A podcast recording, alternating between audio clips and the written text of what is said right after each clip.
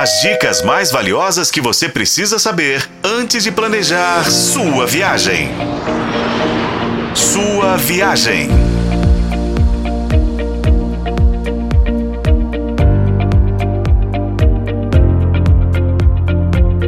Bem-vindo à sua viagem, o seu canal de turismo na FM O Tempo.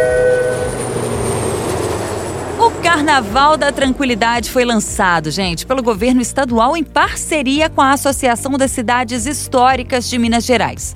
A proposta é permitir a quem vier para o estado que possa desfrutar aí da cozinha mineira, das estâncias hidrominerais, da calmaria e energia das serras e cachoeiras. É também uma oportunidade conhecer o nosso patrimônio histórico. E não só agora no carnaval, tá, gente? Mas em qualquer época do ano.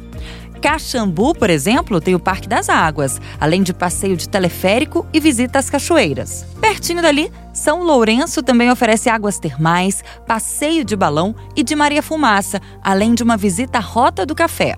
Se você gosta de natureza verde, mato mesmo, gente, Minas tem oito parques nacionais. O mais próximo da capital é o do Cipó, onde o programa são os trekkings e o banho nas cachoeiras, como a Grande e a da Farofa. Um dos mais bonitos e frequentados é o Parque do Ibitipoca, que oferece grutas, cavernas, picos, piscinas naturais e quedas d'água com uma belíssima janela do céu.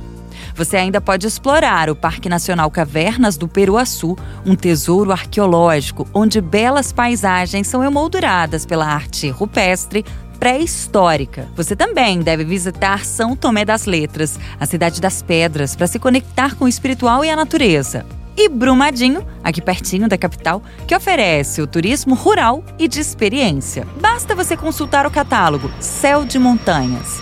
Estão aqui essas dicas valiosíssimas.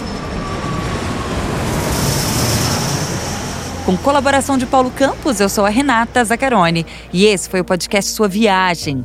Acompanhe pelos principais tocadores de podcast e na FM O Tempo.